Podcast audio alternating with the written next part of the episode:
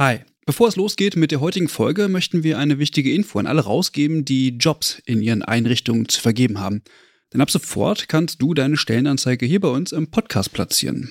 Wir finden das besser als Werbung, weil unsere treuen Hörenden damit Hinweise auf tolle Jobangebote bekommen und Unternehmen diesen Podcast nutzen können, um genau die Zielgruppe zu erreichen. Und wir nerven nicht mit Inhalten, die niemand hören will. Also eigentlich eine Win-Win-Win-Situation.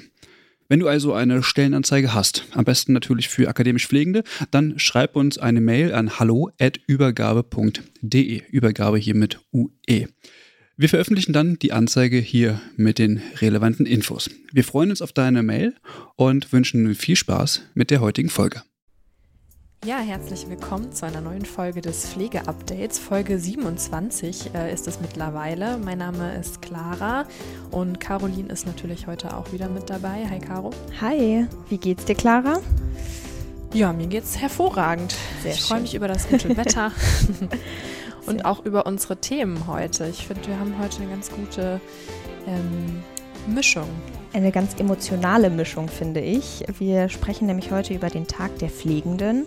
Der war ja letztens erst wieder. Und über den GBA, beziehungsweise eine kleine bis größere Diskussion, die entfacht wurde.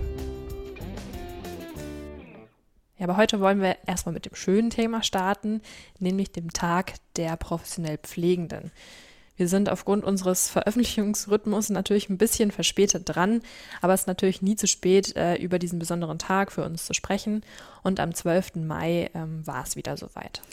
Und weißt du noch, unsere allererste Folge, die wir damals gemacht haben, die heißt einfach Tag der Pflegenden 2021. Das war damals im Juni 2021. Da waren wir auch wieder ein bisschen zu spät dran.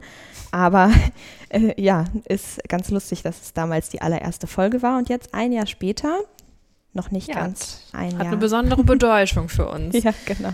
Eigentlich schon ein kleines Jubiläum. So fast. Fast, fast. Gut, aber dann starten wir doch mal inhaltlich. Ähm, du hast es schon gesagt, der Tag der Pflegenden ist immer wieder ein besonderer Anlass, über den man auch reden sollte. Und es geht natürlich immer um Wertschätzung der Pflegenden, aber es geht auch immer wieder um Forderungen, also um Forderungen, den Berufsalltag zu verbessern.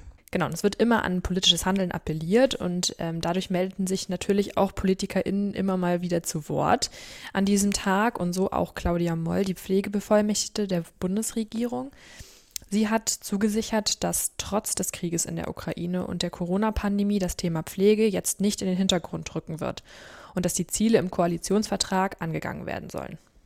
Genau, und vor allem hat sie gesagt, dass die Ziele im Koalitionsvertrag jetzt angegangen werden sollen. Und diese Aussage hat natürlich nicht jedem gefallen. Der Bundesverband Pflegemanagement hat die Äußerung von Claudia Moll stark kritisiert. Es sei wie ein Schlag ins Gesicht oder ein Affront, weil Frau Moll auf der einen Seite einsieht, dass dringend Handlungsbedarf besteht, aber auf der anderen Seite auch schon mal prophylaktisch hinzufügt, dass es eben derzeit auch viele andere gesellschaftliche Herausforderungen gibt, wie eben zum Beispiel den Krieg in der Ukraine, was du gerade gesagt hast. Ja, und außerdem ist es natürlich nicht nur wichtig, sich am Tag der Pflegenden für die Pflege einzusetzen, sondern eben 365 Tage im Jahr. Der Bundesverband Pflegemanagement sieht es also ja als verspätet, dass jetzt sofort etwas getan werden soll, weil das bedeutet im Umkehrschluss, dass die letzten Jahre zu wenig getan wurde. Auch der Deutsche Pflegerat hat sich zu Wort gemeldet und sie schätzen die bisherigen Bemühungen der Ampelkoalition eher als ernüchternd ein. Ja, weil eben bisher einfach noch nicht so viel passiert ist. Und dazu muss ich einmal etwas einwerfen, was Karl Lauterbach anlässlich des Tags der Pflegenden gesagt hat.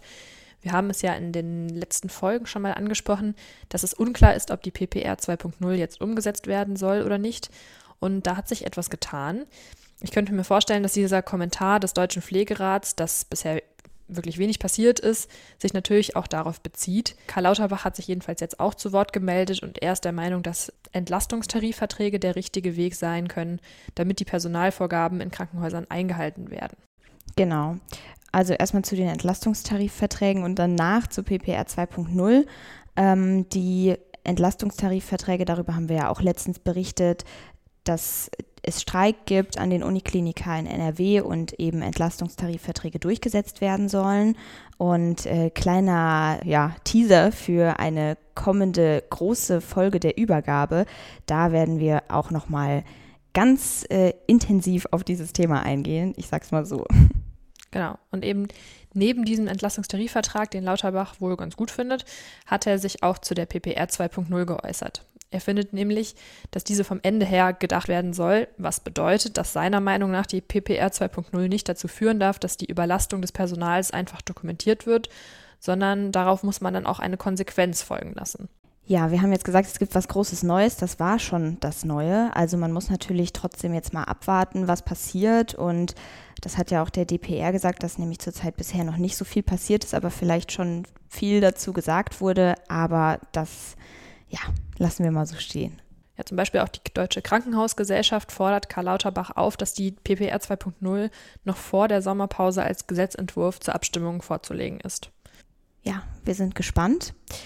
Auch wenn es natürlich jetzt endlich mal ein Statement gab von Seiten des Gesundheitsministers, gucken wir mal, was passiert. Der DPR fordert auch eine Stärkung des Deutschen Pflegerats selbst. Also sie fordern finanzielle und personelle Mittel, damit eben eine adäquate Mitsprache im Gesundheitswesen überhaupt möglich ist. Und sie fordern, dass die Pflegenden in Gremien vertreten sind, in denen eben die Pflege auch von Entscheidungen betroffen ist und dass sie in diesen Gremien auch ein Mitsprache- und Abstimmungsrecht bekommen sollen, also die Pflegenden.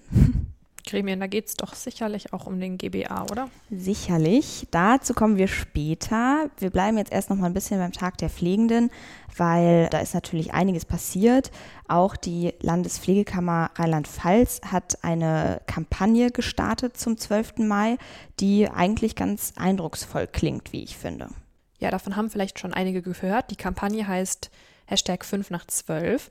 Es handelt sich dabei um einen Brief, der an Gesundheitsminister Karl Lauterbach gerichtet ist, wo zahlreiche Pflegefachpersonen unterschrieben haben und auch noch unterschreiben konnten bis zum Ende dieser Woche. Ja, und so grob zusammengefasst geht es darum, dass die Situation der Pflegenden bereits vor der Corona-Pandemie schwierig war und dass auch vor der Corona-Pandemie schon klar war, dass es Pflegende braucht, um eben die Versorgung, die Gesundheitsversorgung sicherzustellen. Und durch die Corona-Pandemie wurde ja dann die sogenannte Systemrelevanz noch einmal festgestellt oder hervorgehoben. Aber an der beruflichen Situation der Pflegenden hat sich ja bisher nicht viel geändert. Und deshalb sagen sie eben, es ist jetzt fünf nach zwölf, man muss jetzt etwas tun. Ja, ein gutes Signal, aber da kann man nur sagen, so wie wir es jetzt schon oft in dieser Folge gesagt haben, mal sehen, was das eben auch bewirkt. Manchmal sind es ja mehrere Puzzleteile. Ja, ganz genau. Das war jetzt natürlich bei weitem nicht alles, was am 12. Mai tatsächlich passiert ist, aber wir wollen natürlich auch nicht unsere 15-Minuten-Marke sprengen und ja gleich noch zum zweiten Thema kommen. Deswegen denke ich, ist das vielleicht erstmal ein ganz guter Einblick, was so los war am Tag der Pflegenden und ein bisschen so, äh, dass wir diese Stimmung einfangen konnten. Aber es ist noch viel mehr passiert. So, jetzt haben wir alle die beruflich Pflegenden gewürdigt, es wurde gefeiert und darüber diskutiert, wie man denn jetzt die Situation für die beruflich Pflegenden verbessern kann. Und so starten wir ganz unironisch in unser zweites Thema, das uns alle wieder ganz schön zurück in die Realität holt. Für uns auf jeden Fall der Aufreger der letzten Woche, die Äußerungen des Vorsitzenden des gemeinsamen Bundesausschusses Josef Hecken. Aber fangen wir mal ganz vorne an. Bevor man die Tragweite versteht, muss man sich erstmal das Gremium GBA anschauen. Es ist schon sehr häufig, glaube ich, in diesen Podcasts immer gefallen. Aber nochmal kurz zur Erklärung. Also der GBA ist das höchste Gremium des Gesundheitswesens und stimmt über elementare Fragen, elementare Angelegenheiten, wie zum Beispiel Behandlungsstrukturen, medizinische oder gesundheitliche Leistungen und deren Vergütung oder auch spezialfachärztliche oder pflegerische Versorgung ab. Also hier wird also entschieden, wie unser Gesundheitssystem funktioniert und wer für was Geld erhält. Dabei entscheiden sie dann auch autark vom Bundesgesundheitsministerium. Und es geht wie immer um Macht, um Einfluss, Mitsprache und Stimmrecht. Also ziemlich begehrte Positionen, um für seine Interessensgruppe etwas bewirken zu können. Mitentscheiden dürfen 13 Menschen, also fünf VertreterInnen der Leistungserbringer. Das sind aktuell die Kassenärztliche Bundesvereinigung, die vertritt ja die Interessen der ambulanten Ärzte und Psychotherapeuten. Die haben zwei Sitze. Und die Deutsche Krankenhausgesellschaft hat auch zwei Sitze. Und es gibt noch einen Vertreter der Kassenzahnärztlichen Bundesvereinigung. Ja, das ist die Seite der Leistungserbringer, Ärzte, Krankenhäuser, Zahnärzte. Hebammen, Pflegekräfte, Physiotherapeuten, also alle anderen Gesundheitsfachberufe, die sind hier nicht vertreten. Also überspitzt könnte man sagen, wir bringen wohl keine relevante Leistung für unser Gesundheitssystem. Ja, und ihnen gegenüber sitzen fünf VertreterInnen der Leistungsfinanzierung. Also hiermit ist der GKV Spitzenverband vertraut, also die gesetzliche Krankenversicherung. Und da ja 50-50 bei einer Mehrheitsentscheidung meistens eher ungünstig ist, also quasi die Finanzierer gegen die Leistungserbringer, gibt es auch noch drei unparteiische Mitglieder und der Vorsitzende ist Josef Hecken. Ja, Josef Hecken hat in seiner Vita bereits äh, Staatssekretärposten bekleidet, war Gesundheitsminister im Saarland und ist nun seit 2012 unparteiischer Vorsitzender des GBAs.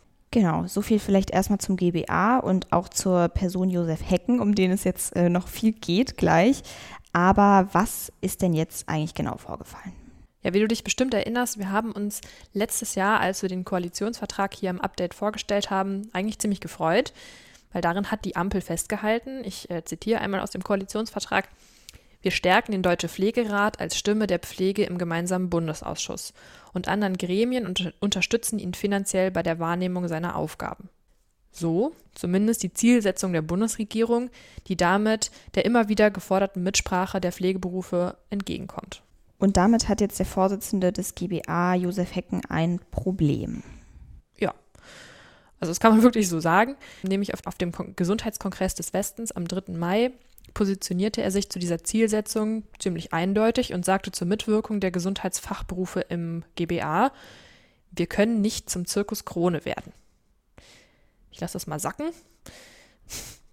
Und bei einem Stimmrecht der Gesundheitsfachberufe laufe nach Hecken Gefahr, zu einer Art Schülermitverwaltung zu verkommen. Ja. Ja, das ist schon ganz schön heftig. Man kann das ja durchaus so verstehen, dass die Pflege oder der Pflegeberuf und die Gesundheitsfachberufe jetzt als äh, Schüler bezeichnet werden. Aber ja, so ganz außen vor ist der Deutsche Pflegerat als Vertretung der Pflege und der Hebammen nicht. Also aktuell besteht ein Mitberatungsrecht im Unterausschuss Qualitätssicherung. Darin haben auch die Bundesärztekammer und der Verband der privaten Krankenversicherung einen Beratungsplatz, aber Beratungsrecht und Stimmrecht sind natürlich zwei komplett unterschiedliche Dinge. Ja, und die Aussage von ihm ist natürlich auch auf große Kritik gestoßen. Der Deutsche Pflegerat hat sich natürlich direkt positioniert und Christine Vogler, die Präsidentin des Deutschen Pflegerats, sagt dazu, der GBA-Vorsitzende Professor Josef Hecken spricht von der Beteiligung von nichtärztlichen Akteuren im Bundesausschuss. Die Abgrenzung erinnert auf der einen Seite an Götter in Weiß und auf der anderen Seite an den anderen. Damit wertet Vogler dies als eine Form der Diskriminierung und Herabsetzung der Pflege- und der Gesundheitsfachberufe. Ja, hat sie treffend formuliert, finde ich. Sie erinnert auch nochmal da an den gesetzlichen Auftrag aus dem Koalitionsvertrag und sagt bestimmt, Pflege muss sich einbringen und mitentscheiden können. Der Windmühlenkampf der VertreterInnen der Pflege- und Gesundheitsberufe gegen das bestehende Establishment der Selbstverwaltung muss endlich aufhören. Das gehe nämlich auf Kosten unserer aller Gesundheit, so Vogler. So ähnlich hat es auch der Bochumer Bund, die Pflegegewerkschaft am Tag der Pflegenden formuliert. Sie sind auch sehr empört und haben gesagt, die Pflegenden bilden die größte Berufsgruppe im Gesundheitswesen in Deutschland. Ihre Interessen und Standpunkte sind mehr wert, als sie nur vortragen zu dürfen. Sie müssen einfließen, um eine zukunftsfähige, nachhaltig, hochwertige Gesundheitsversorgung gestalten zu können. Und um noch eine letzte Stimme dazu zu hören, Markus May, der Präsident der Landespflegekammer in Rheinland-Pfalz, geht noch ein bisschen weiter. Er fordert eine komplette Umstrukturierung des GBA, um endlich die gesellschaftlichen Interessen genauso stark vertreten zu können wie die aktuell primär ökonomisch orientierten Interessen. Ja, da hat es, wie wir finden, zu Recht auch ganz schön Kritik gehagelt für den Vorsitzenden Josef Hecken. Und mich würde jetzt interessieren, wie hat er sich dann nochmal positioniert nach der ganzen Kritik? Ja, der GBA hat sich dann in einer Stellungnahme nochmal zu den Äußerungen von Hecken geäußert. Es ginge nicht darum, den Pflegenden die Mitsprache zu verweigern. Vielmehr habe sich das Gesundheitssystem in den vergangenen Jahren verändert. Neue Akteurinnen und Akteure hätten an Bedeutung gewonnen also jetzt hier mal ein kleiner Einwurf, Pflegende sind ja auch wirklich wirklich erst seit kurzem an der Gesundheitsversorgung beteiligt. Sehr neue Akteure. Sehr neu. Und diesen Beteiligten äh, eine stärkere Stimme zu geben, sei ein Unterfangen, über das es sich zu diskutieren lohnt. Über das es sich zu diskutieren lohnt. Okay, das klingt schon ziemlich vage. Und persönlich spricht er sich ja auch weiterhin gegen ein Stimmrecht der Pflegeberufe im GBA aus. Ja, wie begründet er das denn? Er sieht primär die Gefahr, dass interessensgeleitete Entscheidungen dazu führen, dass die aktuell greifende Konfliktlösungsmechanismen nicht mehr greifen würden und es eben dann zu schwer kalkulierbaren finanzpolitischen Auswirkungen im Gesundheitswesen käme. Also ein bisschen kompliziert ausgedrückt, aber ähm, im Prinzip, wenn Pflegende mit, mit eine Stimme hätten, dann ja, würden sich ganz neue finanzielle Auswirkungen eben ergeben. Mhm. Und dem widerspricht auch der DPR dass sie oder die Pflegenden nicht interessensgetriggert handeln, sondern ihre Kompetenz einbringen, um eben das Wohl der Patientinnen und Patienten zu sichern und dass sie eben auch im Sinne der Gesellschaft entscheiden würden. Ja, also wir finden das schon alles ein ganz schöner Skandal und es zeigt einmal mehr, mit welchen veralteten Machtstrukturen die professionelle Pflege zu kämpfen und in denen sie sich emanzipieren muss. Ja, jetzt ein bisschen aufgeheizte Stimmung hier zum Abschluss in dieser Podcast-Folge. Ähm, ich würde sagen, wir lassen das einfach mal ein bisschen stehen. War ein bisschen vielleicht nicht äh, ganz neutral formuliert heute, aber das muss ja auch mal sein, dass ähm, auch die eigene Meinung ein bisschen deutlich wird. Ja, wir verabschieden uns nach einem Wechselbad der Gefühle in der heutigen Folge von euch und hoffen, ihr seid auch in zwei Wochen beim nächsten Mal wieder mit dabei.